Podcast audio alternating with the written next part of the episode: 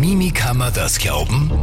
Der Faktencheck-Podcast, hostet bei 886. Grüß euch, Servus, herzlich willkommen zur neunten Ausgabe von Mimikammer das Glauben, unserem Faktenchecker-Podcast. Bei mir wieder der André von Mimikammer. Ja, ich grüße alle da draußen. Und meine Wenigkeit, Tempel von 886. Wir haben heute wieder einiges vor, worüber wir plaudern wollen, auch mit sehr einem aktuellen Bezug unter Anführungszeichen, also je nachdem, wann ihr den Podcast dann hört. Aber es ist zumindest da, wo wir ihn jetzt aufnehmen, äh, ist es doch noch recht aktuell und äh, wird es vielleicht nicht mehr ewig lang bleiben, das Thema. Aber, also das Thema schon, aber der Anlass nicht. Aber darüber plaudern wir gleich. Heute unser Big Topic ist, mir ist ein Titel eingefallen, André, jetzt während wir sprechen. Ich finde, der ist sehr schön, nämlich Framing, die Macht der Bilder Rahmen. Weil Framing und Rahmen. Oh, Wortspiel, Wortspiel. Fünf Mark in die schlechte Wortspielkasse. aber, aber das ist, äh, schon wichtig. Es ist ein riesengroßes Thema. Auch ganz oft eben, äh, wir haben schon ab und zu mal drüber gesprochen, über den Begriff Framing in ganz vielen Zusammenhängen in unseren Podcast-Folgen bisher. Und immer wieder mal auch so ein bisschen Bilder erwähnt und angestreift irgendwie. Aber jetzt mal ein ganzer Fokus auf das Thema. Bilder, Framing und als Anlassfall, der wahrscheinlich in der Geschichte untergehen wird, sehr schnell wie so ein Stein im Neusiedlersee, der Besuch von Kanzler Nehammer bei Wladimir Putin in Moskau. Und da war ja ganz oft das Thema, na Bilder und die schrecklichen Bilder, was da geliefert werden könnten und was das für ein großes Aufsehen ist. Warum war das so eine große Aufregung? Bilder, wie, was, warum, worum geht's eigentlich und dann schauen wir uns ein bisschen größer an das ganze Thema, wie können Bilder in welche Informationsflüsse eingebettet werden, richtig oder falsch verwendet werden oder wie kann man da vor allem auch selber dann in eine Richtung gelenkt werden, die vom Verfasser, vom Urheber gewünscht ist und wie kann das auch verfälscht verändert werden, wenn wir ein bisschen darüber plaudern, dann über das Thema eben Bilder und wie man sie wo einsetzen kann. Das ist unser Big Topic heute. Bevor wir aber zu dem kommen, haben wir immer ja dabei auch ein paar unter Anführungszeichen kleinere Faktenchecks oder aktuelle Themen oder auch Betrugs Betrugs, äh, wie nennen wir das? Betrügereien auf Social Media. Betrügereien, Betrügereien auf Social Media. Und da haben wir eine ganz aktuelle, von der ich mehrfach mitbekommen habe, auch bei uns auf 886 bei WhatsApp haben wir, glaube ich, diese spezielle Masche ich möchte nicht übertreiben, sicher 10, 15 Mal zugeschickt bekommen. Und zum Glück waren alle unserem Team schlau genug, um nicht drauf zu klicken.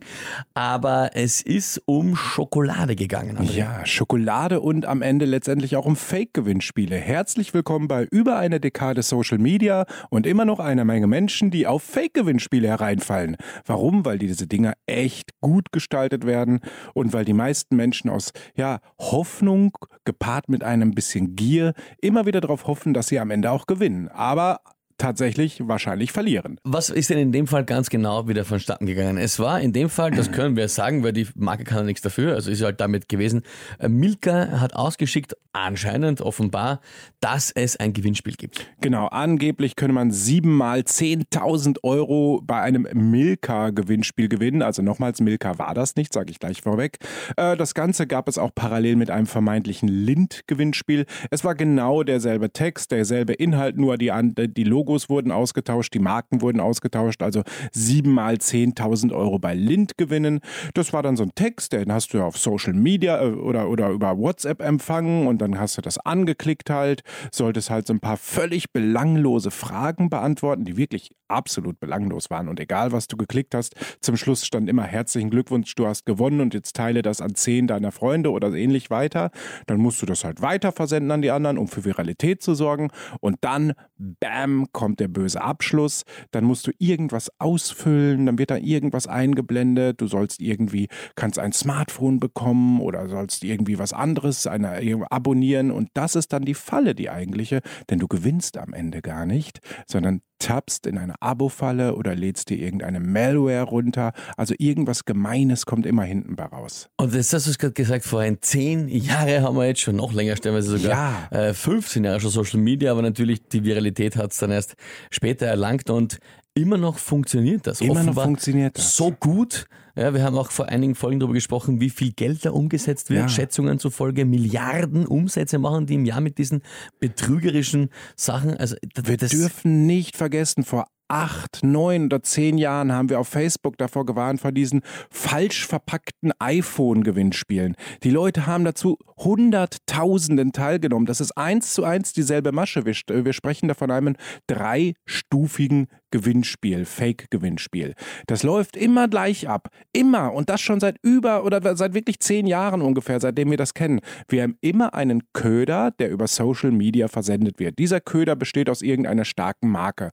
Ob das jetzt falsch verpackte iPhones sind, irgendwelche Galaxies, die irgendwo vom LKW heruntergefallen sind oder letztendlich jetzt passend zu Ostern äh, Schokoladenfirmen. Es geht halt immer um den Aufhänger. Dieser Aufhänger, der muss mich greifen, der muss mich mitnehmen. Und, und das ist der erste Schritt, also der Köder. Diesen Köder, den ich über Social Media empfange, soll ich anklicken und dann lande ich auf einer Brücke, also einer Website, die sieht aus, als ob sie zu der Firma gehört, mit der ich geködert wurde, wo es dann ein Fake Gewinnspiel, ein richtig echtes Fake-Gewinnspiel gibt. Da gibt es dann meist vier oder fünf völlig belanglose Fragen. Wie alt bist du? Bist du Mann oder Frau? Äh, wo wohnst du? Äh, isst du gerne Schokolade oder telefonierst du gerne, je nachdem, was das ist? Und wenn du das durchgeklickt hast, du kannst dich wirklich blind durchklicken, dann kommt am Ende herzlichen Glückwunsch, Sie haben gewonnen, fordern Sie Ihren Gewinn ein auf der nächsten Seite. So, und dann, das ist dann der dritte Schritt, das ist dann die Falle. Dieser dritte Schritt, da ist dann irgendwas, entweder im harmlosesten Sinne ein Datenhandelsgewinnspiel. Das heißt, ich werde verlinkt auf irgendein belangloses äh, Gewinnspiel eines Datenhändlers, wo ich einwillige zum Verkauf meiner Daten. Im Maximalfall und schlechtesten Fall gelange ich an eine Abo-Falle, wo ich unwissentlich, weil ich ja eigentlich nur meinen Gewinn einfordern möchte, in Wirklichkeit ein Abo abschließe. Das kann dann übel sein und bis zu 80 Euro im Monat kosten.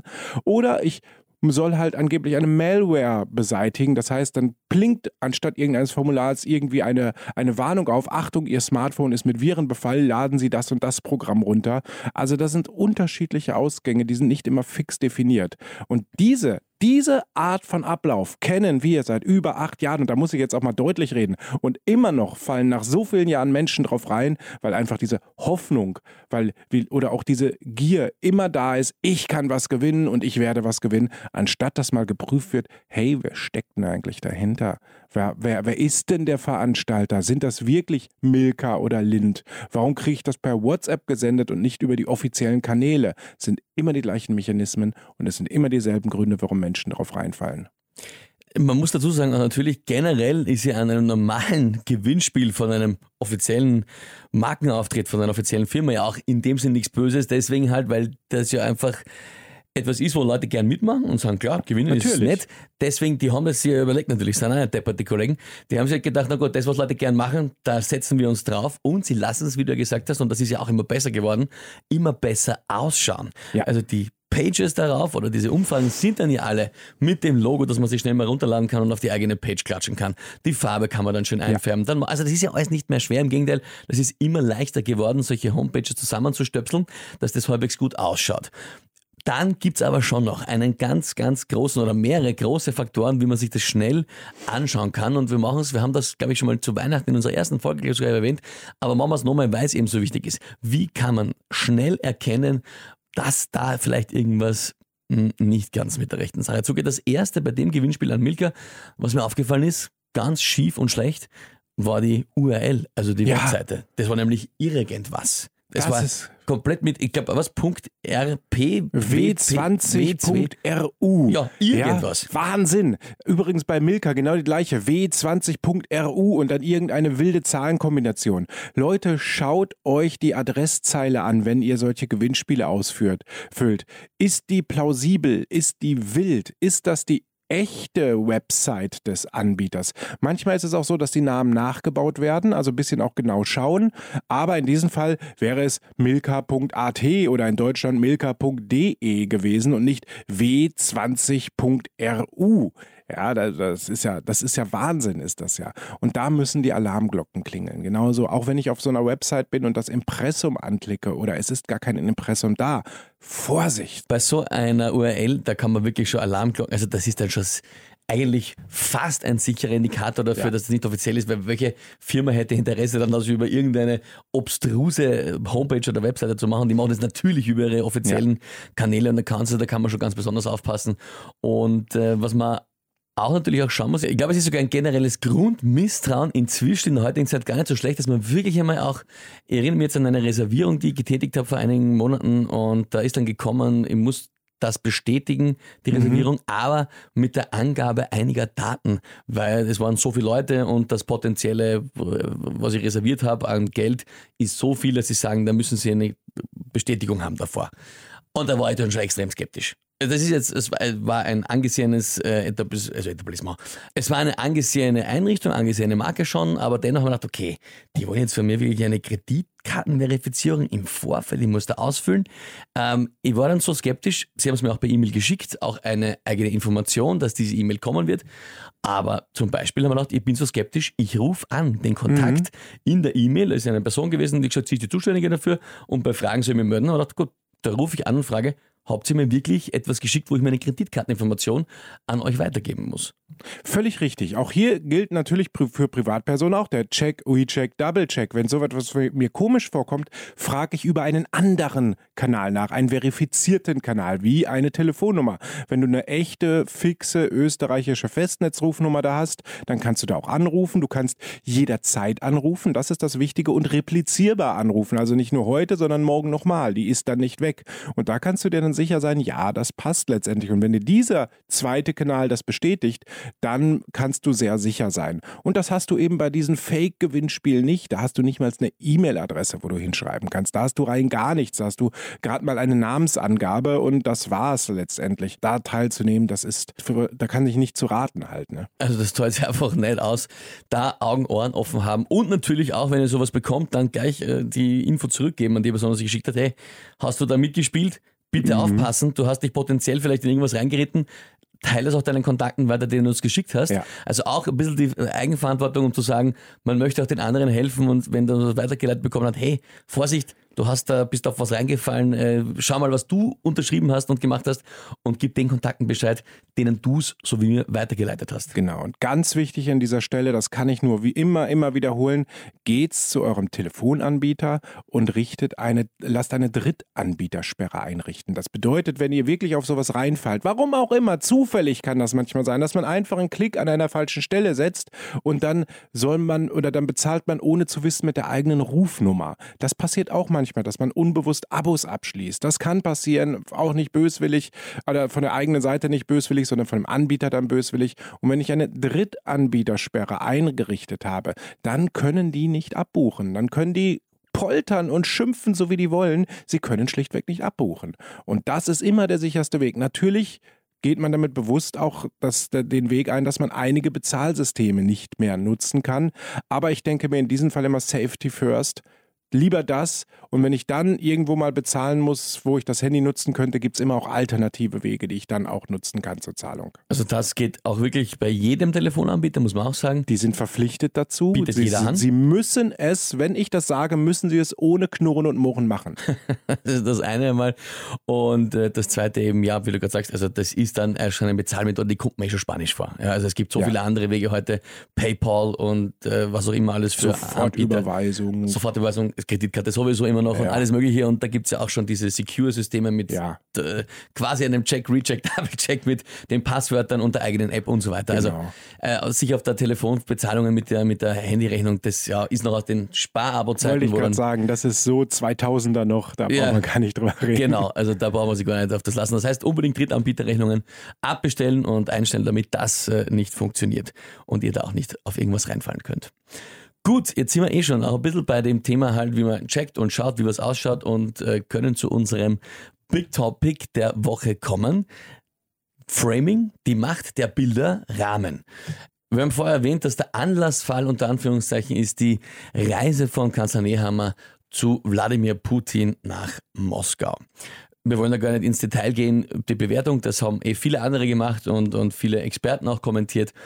Aber ein Punkt, ein Riesenthema war, schon bevor er hingefahren ist, das Risiko von Bildern. Das war überall, ist das besprochen worden und ganz viele haben gesagt, was für Bilder er liefern kann und wie das nicht gefährlich und was für das Potenzial nicht hätte und so weiter und so fort.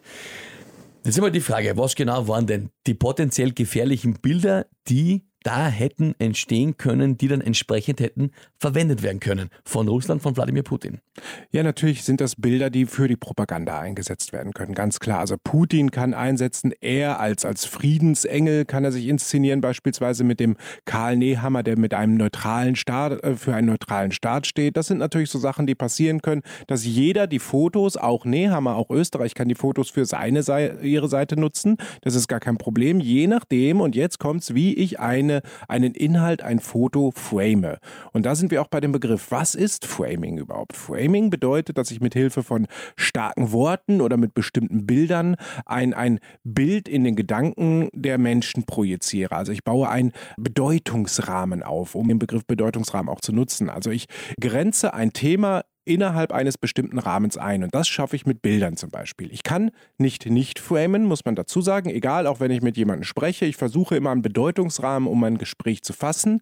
Nur je stärker ich einen Bedeutungsrahmen aufbaue, desto manipulativer ist er auch. Und das kann man natürlich mit bestimmten Bildern immer machen. Das heißt, je nachdem, welche Geste eine Person gegenüber einer anderen Person macht und ich fange das gerade bildlich ein, baue ich einen bestimmten Frame auf. Diese Erklärergesten kennen wir. Wir wissen das noch aus der Ära Kurz. Da haben das sehr, sehr stark geprägt, wenn Kanzler Kurz auf europäischer Bühne in, unterwegs war. Er hat immer diese Erklärergesten gemacht und in dem Moment wurden Fotos geschossen. Es wurden auch ganz andere Fotos geschossen, wo die anderen Staatsoberhäupter mit ihm gesprochen haben. Die wurden nur hier in Österreich seltener veröffentlicht. Warum? Um genau diesen Bedeutungsrahmen des großen, souveränen Erklärers aufzubauen. Ohne das jetzt werten zu wollen. Das ist wertungsfrei. Wie vieles beim Fact-Checking. Einfach nur eine Feststellung. So funktioniert das. Und jetzt haben wir halt die Situation. Jetzt sitzt Kanzler Nehammer bei Putin. Was für Bilder können da entstehen und wie können die im Nachhinein gedeutet werden? Und da war eben das Risiko so groß. Man erinnert sich ja auch zum Beispiel, wir haben äh, an alle Staatsbesuche sind ja immer mit einem Handshake, einer Begrüßung, ja. dann stehen die nebeneinander. Und da war auch schon im Vorfeld die Überlegung natürlich, was würde denn das bedeuten? Wie könnte denn äh, Kanzler Nehammer das überhaupt diplomatisch lösen, dass er nicht in die Situation kommt, dass er dem Kriegsverbrecher, so wie es eigentlich anerkannt äh, tituliert wird im Moment, Wladimir Putin. Wie könnte er das überhaupt diplomatisch lösen, nicht ein Bild zu erzeugen, wo er einem Kriegsverbrecher die Hand schüttelt und reicht? Und allein das schon, das ist ja gar nicht so einfach, diese Bilder dann zu kontrollieren oder zu schauen, wie kommt man da nicht hin. Mhm. Äh, allein schon, wenn er daneben steht und wenn die dann zwei, drei Minuten dort stehen und fotografiert werden, er braucht ihm die Hand gar nicht geben. Aber es reicht ja schon nur der Augenblick, wo der einfach kurz lächelt, ja. kurz freundlich reinschaut. Das sind natürlich die Probleme. Klar, natürlich können wir das jetzt nicht lösen, wie, wie im Vorfeld das trainiert wurde, aber du hast vollkommen recht. Je nachdem, wie die Situation gerade ausschaut und je nachdem, wie ich mich gerade gebe, kann so ein Bild interpretiert werden. Auch bewusst interpretiert dargestellt werden. Das ist ja auch so eine Sache. Ich kann aus verschiedenen Perspektiven fotografieren. Das ist auch immer sehr interessant. Auch da, eigentlich müssten, dürften wir jetzt gar nicht von Nehammer reden, sondern müssten eigentlich über Kanzler Kurz reden, denn in der Zeit war das Framing bei den Fotos viel stärker. Wir haben damals sehr häufig von der sogenannten Riefenstahloptik gesprochen. Das heißt, man äh, fotografiert Personen bewusst im Relief, leicht von unten, dass die groß und mächtig wirken. So ein bisschen kommt, äh, werden die Kontraste rausgenommen, die, die, die Farbtiefe wird so ein bisschen rausgenommen. Das ist, das ist eine ganz bestimmte Optik, die auch Macht ausstrahlt. Und das haben wir sehr häufig zu der Zeit gesehen. Im Moment ist das etwas weniger bei Nehammer, muss ich ehrlich gestehen. Also dieses Message Control über die Bilder ist nicht mehr ganz so stark. Dennoch haben wir jetzt gerade die Situation bei dem Besuch, wo wirklich das auch von russischer Seite genutzt werden kann, wo sie wirklich Putin eben so als den starken Mann inszenieren können, der jetzt, wo, äh, jetzt die europäischen Staatsoberhäupter einzeln ankommen lässt und mit ihnen diskutiert sozusagen. Und das, was du gerade gesagt hast, ist natürlich der Punkt, der Unterschied, aber der ja von Profifotografen genutzt werden kann. Also die einen Bilder, die von Kurz da oft gemacht worden sind, das war natürlich inszeniert von Anfang an. Ja. Also da war das wahrscheinlich auch Fotoshootings oder teilweise einfach, dass schon sehr genau darauf geachtet worden ist, wo ist wann wer wie in Position. Und natürlich, Fotografen können das. Das ist ihr Job. Die wissen genau, wie müssen sie auch bei einem unter Anführungszeichen spontanen Treffen, also in einer Real-Life-Situation, jetzt ohne Studio und ohne Beleuchtung, sich hinstellen. Du hast vorher die Positionen erwähnt. Mhm. Von welcher Seite aus muss ich wo und wie fotografieren, damit der eine besser dasteht als der ja. andere, damit der eine aus der guten Seite fotografiert wird. Das heißt, zum Beispiel, wenn da jetzt Putin und Nehammer irgendwo nebeneinander stehen, der Fotograf weiß dann, wo er sich hinstellen muss und aus welchem Winkel er oder auch das Licht einfallen lassen muss, damit das so ausschaut, wie eben er das haben möchte. Und natürlich, wenn das entsprechend einer ist von der Seite Russlands, von Putin, dann weiß er halt oder würde er theoretisch genau wissen, wie er es in Szene setzen muss. Genau, wie eine bestimmte Optik aussieht, wie die Linien verlaufen. Das ist ganz wichtig. Wo sitzt der Fotograf, die Fotografin? Ganz spannend. Wir müssen natürlich dazu sagen, es ist in dem Fall gut ausgegangen, wo wir jetzt den Anlass genommen haben, weil, aber auch das war nicht abzusehen, die Russen sich daran gehalten haben, an das Foto- und Videoverbot. Das war nicht unbedingt fix zu erwarten, weil natürlich, dass das Österreich verlangt, ja, klug, klar, soweit haben die auch gedacht. Aber eben, wer kann sagen, dass das halt dann wirklich eingehalten wird? Ist es in dem Fall insofern ist es nicht geschehen, aber es war ja die Frage eben, warum war überhaupt so viel Aufregung im Vorhinein zu dem Thema, dass es in dem Fall so ist und dass dann einfach da etwas benutzt werden kann oder auch eben verfälscht werden kann. Der eine Punkt, den du jetzt gerade noch angesprochen hast, wo wir weiter über das Thema Bilder sprechen können, ist, wie man ein Bild an und für sich einsetzt und wie man es an und für sich gestaltet. Bildaufbau, Bildkomposition, alles Begriffe, die Hobbyfotografen und richtigen Fotografen kennen das alle, wissen das alle. Man weiß es auch aus Filmen eigentlich unterbewusst. Da sieht man es eben ganz oft, gerade jetzt sehr berühmt natürlich die Superheldenfilme, die Hero Shots, ja. die sogenannten, die aus ganz bestimmten Positionen fotografiert werden mit denen kann man generell extrem viel arbeiten und man darf nicht und wirklich nicht unterschätzen, wie groß dieser Effekt ist, alleine schon mal nur von den Bildern, was man damit alles für eine Emotion und eine Haltung gegenüber der abgebildeten Person erzeugen kann.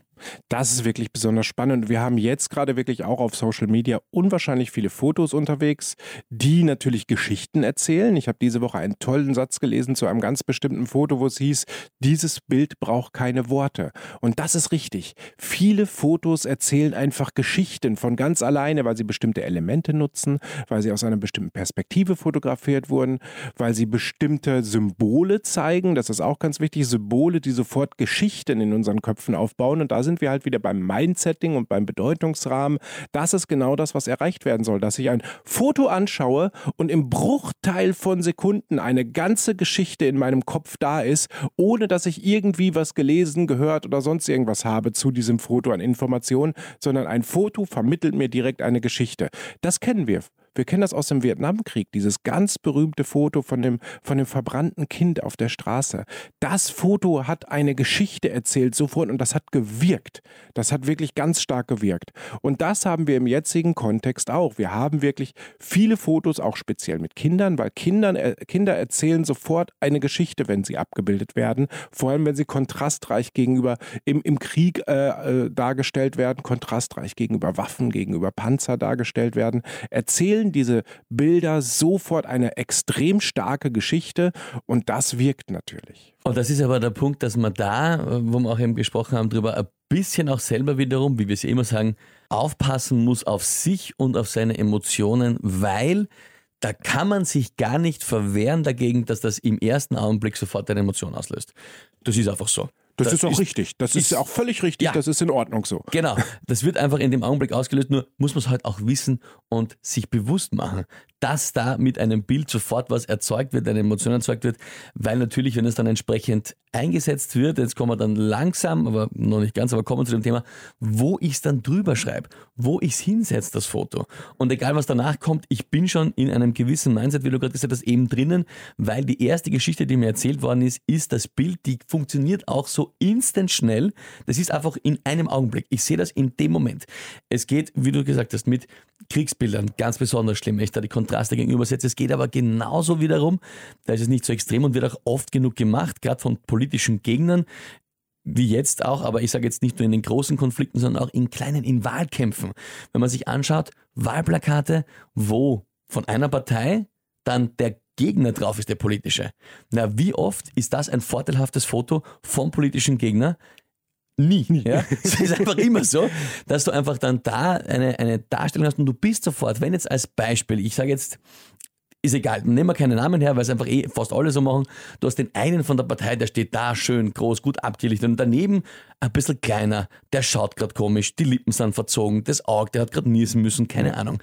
Das erste, was du siehst, ist, du siehst einen, einen gesunden, erfolgreichen, strotzenden, vor Kraft positiven Menschen auf der einen Seite und den eher schwächlichen, komischen, verzerrten, nicht gut abgelichteten, bisschen farbverwaschenen auf der anderen Seite. Und du bist sofort in einem gewissen Mindset drinnen. Natürlich, das ist klar, auf die, in, in diese Richtung. Damit wird natürlich auch bewusst gespielt. Äh, Wahlplakate kennen wir alle, sind ein wunderbares Ding. Wahlplakate online vor allem sind noch spannender, äh, denn da reden wir von diesen sogenannten Kacheln auf Neudeutsch oder auch Shareables. Diese Bilder sind so gestaltet, dass sie auf einfache Art und Weise natürlich auf Social Media verbreitet werden können. Und das haben wir recht häufig. Und das, so wie du es gerade angesprochen hast, das passiert recht gerne, dass ein politischer Gegner eben in seiner schlechtesten, maximal maximal schlechtesten Position dargestellt wird. Das darf natürlich nicht manipuliert sein, dann ist es juristisch natürlich relevant, aber wenn das Foto halt so aufgenommen wurde, ja, das ist Pech. Und dann sollte man immer darauf achten, dass solche Dinge nach Möglichkeit nicht in Umlauf kommen. Ne? Ist halt so. Aber das passiert. Ansonsten ist die Analyse von solchen Sharepics oder, oder Kacheln gerade in Wahlkampfzeiten immer sehr interessant, weil Parteien immer immer mit Farben, mit Formen, mit Geschichten arbeiten, mit Schlagwörtern vor allem arbeiten. Und je extremer und manipulativer sie arbeiten, desto interessanter sind diese Shareables sogar. Also ich, ich mache das immer sehr gerne, dass ich in meinen Workshops habe ich tatsächlich, entweder je nachdem, ob ich in Deutschland oder in Österreich auftrete, wirklich eine Gegenüberstellung aller großen Parteien und deren aktueller Shareables, also Kacheln habe. Und dann sage ich so, Freunde, schaut euch die Dinge an und jetzt sagt mir, was seht ihr da drauf? Erstmal sagt ihr, wie wirkt das? Ihr habt nur fünf Sekunden Zeit, sagt, wie wirken die und dann analysiert mal, was wird dort verwendet? Welche Geschichten werden dort transportiert? Welche Bilder werden transportiert? Warum nutzt die eine Partei äh, beispielsweise, wenn sie mehrere Personen aufzeigt, immer Personen mit verschiedenen Aussehen, mit verschiedenen Hautfarben, mit verschiedenen Haarfrisuren? Und warum ist bei der anderen Partei, wenn sie, äh, wenn sie Personen zeigt, sind sie immer adrett angezogen mit Anzug und sind ja gerne auch mal durchgehend blond oder so? warum ist das so und welche Geschichten wird da erzählt? Warum bekommt ein Teddy eine Spritze? Was bedeutet das, wenn ein Teddy mit einer übergroßen Spritze auf einem Plakat aufgebaut ist und wie wirkt das? All das sind Geschichten, Geschichten, die über Bilder erzählt werden und diese Geschichten wirken. Und da bedeutet es halt, und das ist das Wichtige für uns, das ist alles okay, das darf natürlich verbreitet werden, das soll ja nicht verboten werden. Es geht darum, dass wir alle verstehen, was für Geschichten dort sind, verstehen, wie die Geschichten wirken und sie dementsprechend auch so abtun können, also quasi abgeheftet. Alles klar, verstanden, was mir dort erzählt werden soll. Nächstes Kapitel bitte. Und wenn man das kann, macht das sogar Spaß, muss ich ehrlich gestehen. In meinen Kursen zeige ich immer ein Bild aus von QAnon aus dem Jahr 2016, wie Donald Trump zwei blonde Kinder rettet vor einer, ja, fast reptiloidartigen Hillary Clinton im Hintergrund. Und das gebe ich den Leuten immer und sage, viel Spaß damit. In dem Bild sind so viele Geschichten. Bitte erzählt mir alle Geschichten, die dieses Bild transportiert.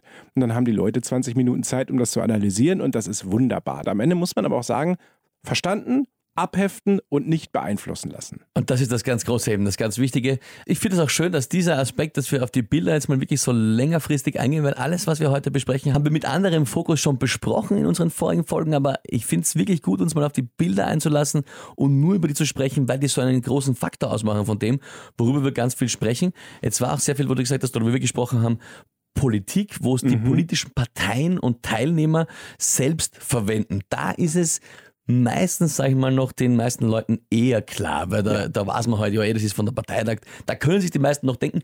Interessant wird es aber natürlich, wenn es dann in Richtung Medien geht, die Bilder verwenden, auch für ihre Geschichten.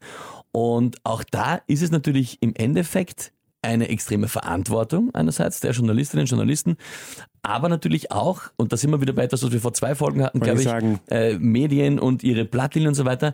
Also als Beispiel eine Geschichte, wenn du jetzt sagst, äh, irgendwas über einen Politiker und dann sagst du, ja, der ähm, war das und das, hat er gemacht in einem Weingarten. Und jetzt hast du kein Foto akut von der Geschichte, weil die ist halt passiert und okay, du kannst drüber schreiben. Jetzt ist die Frage, nimmst du ein seriöses, straightes Foto von ihm, weil du einfach bebildern möchtest, wer es ist?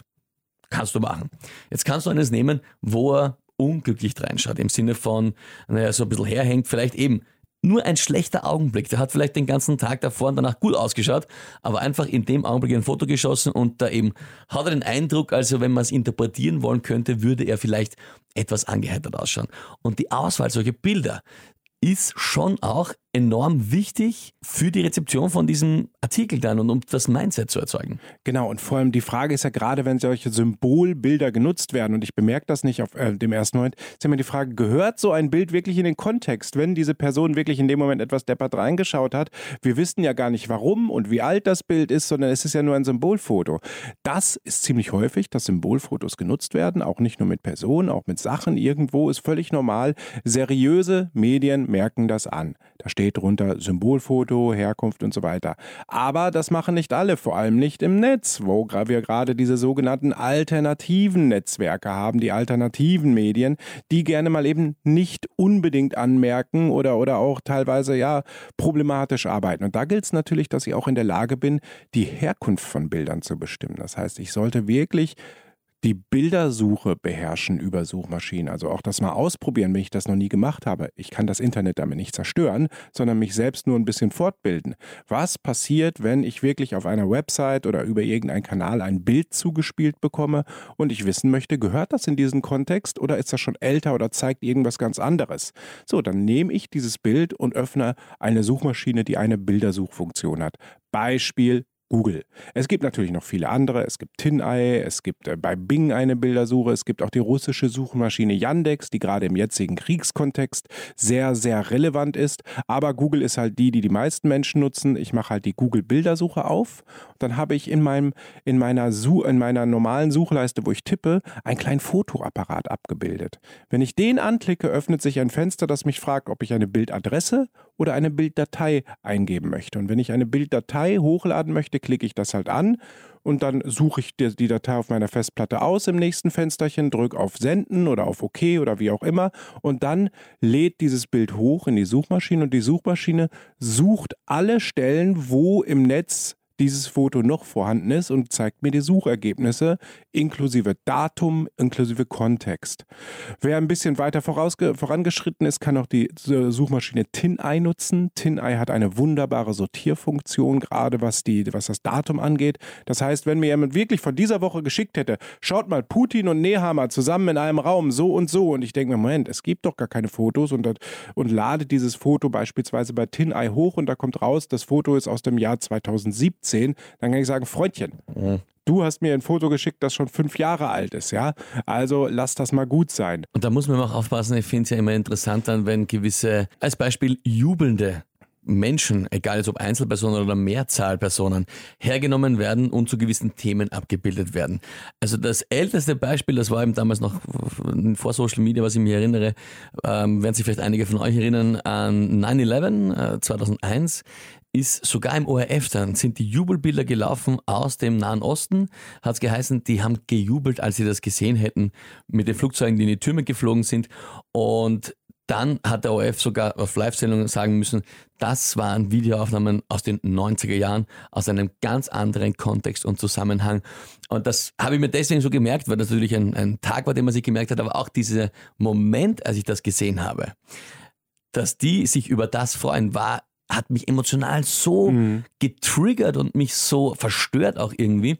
Aber natürlich, solche Dinge werden immer noch, immer und immer wieder benutzt, dass ich sage, wenn ich jetzt möchte, dass wir in einen gewissen Kontext drücken, dann kann ich zum Beispiel jubelnde Menschen neben eine Meldung setzen, wo man sagt, das sollte man nicht jubeln und macht damit schlechtes Licht auf die Personen oder die Person, die ich da falsch in den Kontext setze. Ja, auch sehr beliebt, Politikerinnen und Politiker, die keine Maske tragen würden. Gibt es auch viele Kon Bilder, auch von Karl Nehammer gibt es ein Foto, wo er jubelt mit Parteikolleginnen und Kollegen. Äh, dieses Foto wurde 2019 nach einem Wahlerfolg aufgenommen und wenn man das beim ORF das Originalfoto aufruft, dann steht sogar drunter, Achtung, dieser Artikel ist mehr als ein Jahr alt und stammt aus dem Jahr 2019. Aus dem ganz einfachen Grund, weil dieses Bild mehrfach missbräuchlich dargestellt wurde. Nämlich, schaut's her, unsere Politiker, die scheißen selbst auf eine Maskenpflicht. Aber das Foto ist halt älter. Zu dem Zeitpunkt gab es schlichtweg keine. Und genau sowas finde ich über die Bildersuche heraus. Und dann ist das unumstößlich, weil ich habe wirklich dann mehrere Fundstellen aus dem Jahr 2019, die zeigen, dass das Bild existiert, auch vielleicht noch aus anderen anderen Perspektiven, ganz wichtig, um verifizieren zu können, ja, das sind dieselben Leute mit derselben Kleidung zu demselben Zeitpunkt ungefähr, passt, ist 2019. Und das ist eben das Wichtige, wenn ich Suchmaschinen nutze und die Bildersuche nutze. Und das ist eben wirklich extrem wichtig, auch dieses Mitdenken und kurz überlegen, ob ein Bild genau aus diesem Kontext ist, wie es dann daneben steht. Da muss man einfach echt aufpassen. Es gibt dann so Dinge wie im Netz kursieren. Ich erinnere mich jetzt, ist jetzt ähm, vor ein paar Wochen war erst das äh, Begräbnis von Erhard Busseck, einem ÖVP-Politiker, und ähm, da ist dann ein Video aufgetaucht, wo man mehrere ÖVP-Vertreter, in dem Fall waren es wieder der Nehammer und Sobotka gesehen hat, die noch gegrinst haben und gelacht haben, Handshake und dann äh, sind sie weitergegangen. Und da war dann aber auch, ja, da hat sich rausgestellt, es war von dort. Aber nur aufpassen, ich war da sehr skeptisch, als ich gesehen habe, das könnte von überall sein und nur weil eine Bildunterschrift sagt, dass es von dort ist, Mhm. Nur deswegen alleine stimmt es noch nicht, aber man kann es halt einfach extrem schnell einsetzen, weil die Leute schauen einfach immer gleich aus, zumindest einmal für zehn Jahre ungefähr. Das heißt, wenn jetzt jemand 2017 irgendwo geht und lacht und ich sage, aha, da schau her, so hat der ausgeschaut, wie was auch immer für eine schreckliche, tragische Sache passiert ist, dann erzeugt das bei einem ein, ein, ein Bild im Kopf und einfach so eine Emotionslage oder eine Stimmung und das ist halt dann echt gefährlich. Da muss man aufpassen, dass man halt nicht drauf reinfällt, sondern wirklich mal sagen, okay, ist das wirklich von da?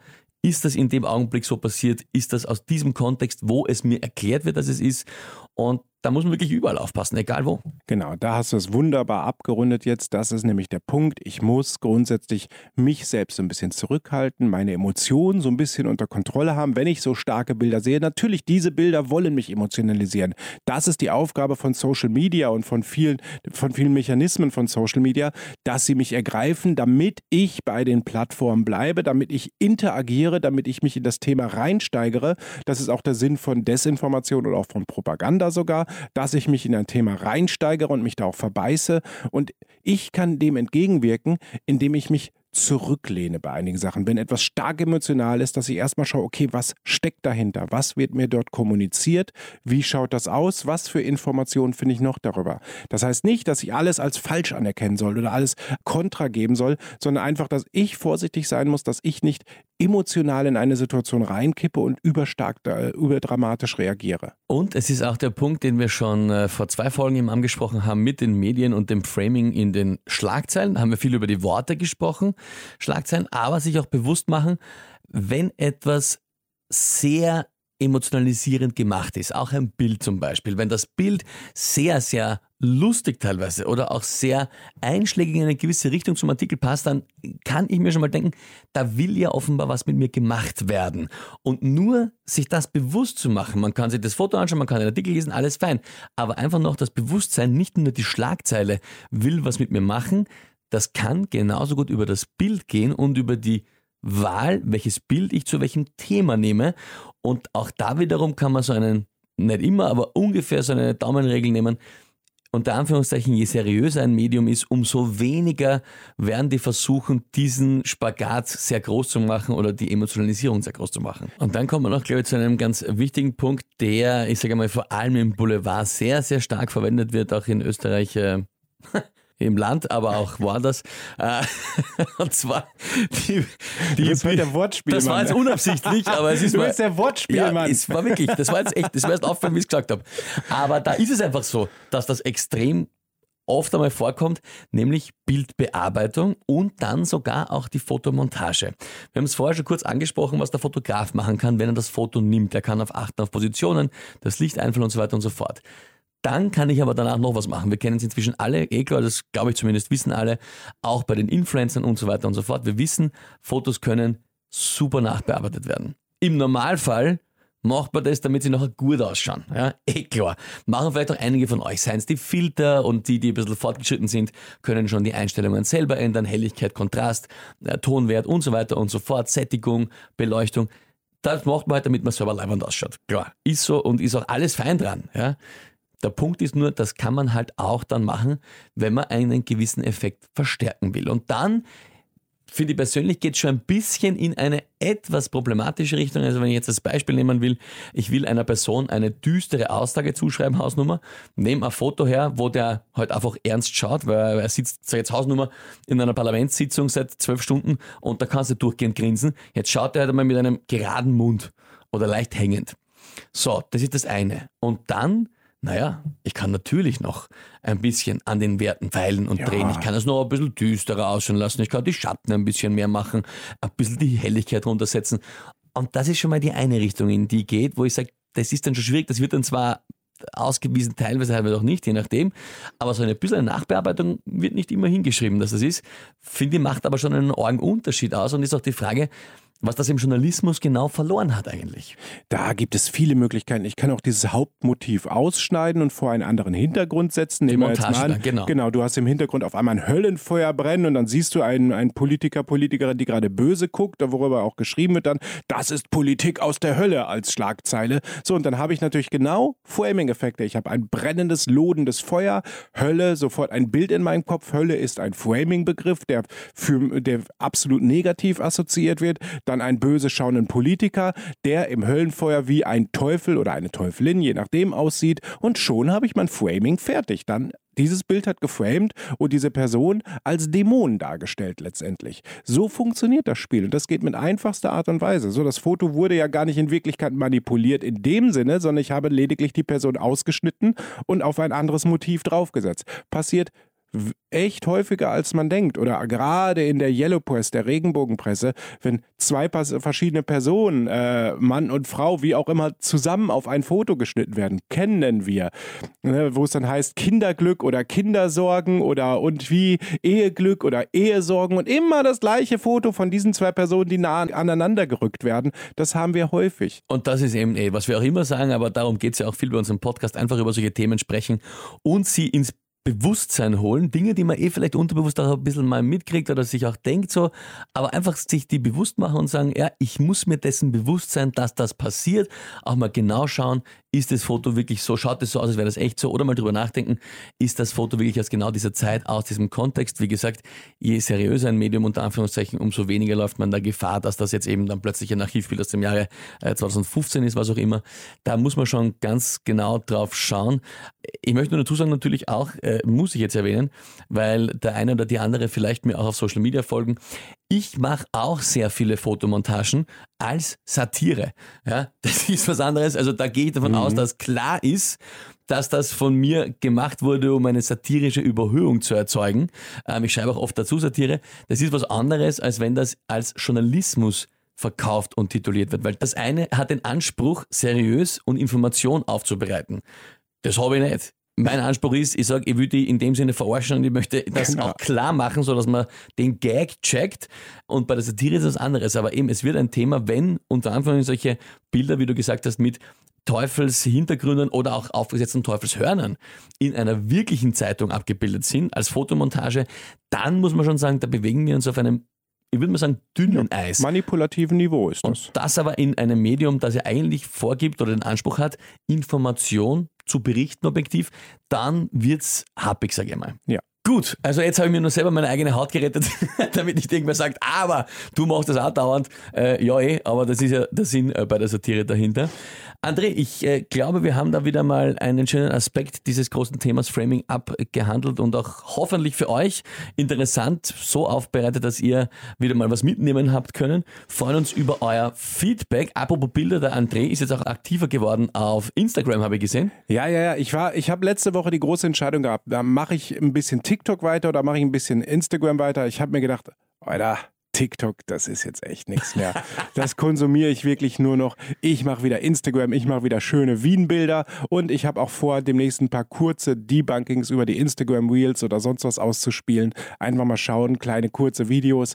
Das funktioniert so wie jetzt. Achtung, Vorsicht, das sind wieder WhatsApp-Nachrichten mit Milka, vermeintlichen Milka-Gewinnspielen unterwegs. Nicht anklicken, nicht mitmachen. Also den André von Mimikama findet ihr auf Instagram sowie auch auf Twitter. Da bist du auch noch nach wie vor Ja. aktiv. Bei mir Facebook, Instagram, Twitter, eh alles eigentlich.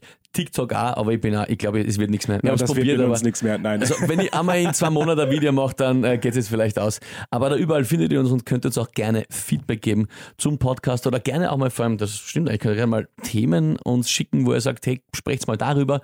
Also auch über Themenvorschläge freuen wir uns und schauen wir, was wir machen Hast, können. hast du eigentlich die letzte Kritik, die wir bekommen haben, vorliegen? Unglaublich. Welche war das? Ich kann mich nicht mehr erinnern. Na, diesen Screenshot, den ich dir geschickt habe. Ah, na, ich habe, ist mein Handy da? Das stimmt. Ja, habe ich, habe ich. Hallo, Herr Wolf, äh, das ging an dich. In Folge 7, Thema Journalismus, kam die Klage unter Anführungszeichen, dass eure Bewertungen zu gut sind. Ich mach's kurz. Das Intro ist zu laut, okay, und der Herr Timpel quatscht zu viel. Verbraucht er seine Tagesration von Wörtern nicht schon im Radio? okay, ähm, ich werde versuchen, na, das ist ein Podcast, was soll man sonst machen? No. Also das ist das, that's it, ja. Kritik, Ähm, Kritik ist angekommen. wir werden im Podcast weniger reden. Dann, dann ist das kein Podcast mehr, Ich finde, sondern eine Schweigeminute können wir hineinschneiden. Die brauchen wir gar nicht wirklich praktizieren. Das ist dann ein Fake. Du brauchst einfach nur eine Minute. nix. Nix. Ja. Ich glaube, es ist einfach mehr Fan von dir und äh, nicht von mir, aber das ist voll okay. Aber eigentlich kommt dann Lob äh, ganz im Ernst und äh, Podcast ist toll, hört sich gerade mehrere Folgen an und ist gerade dabei, alle Folgen durchzuhören. Der Markus, der Liebe, der uns das geschrieben hat. Großartig. Danke sehr. Ihr könnt auch gerne schimpfen vorher, seid dann aber lieber am Schluss, dann passt. Ja?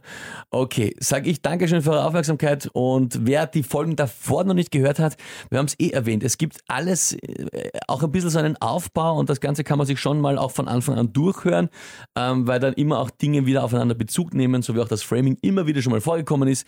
Heute eben der Fokus auf den Bildern. Danke und bis zur nächsten Folge und dir, André, einen schönen Urlaub. Ja, danke dir. Und wir sehen uns oder hören uns in zwei Wochen.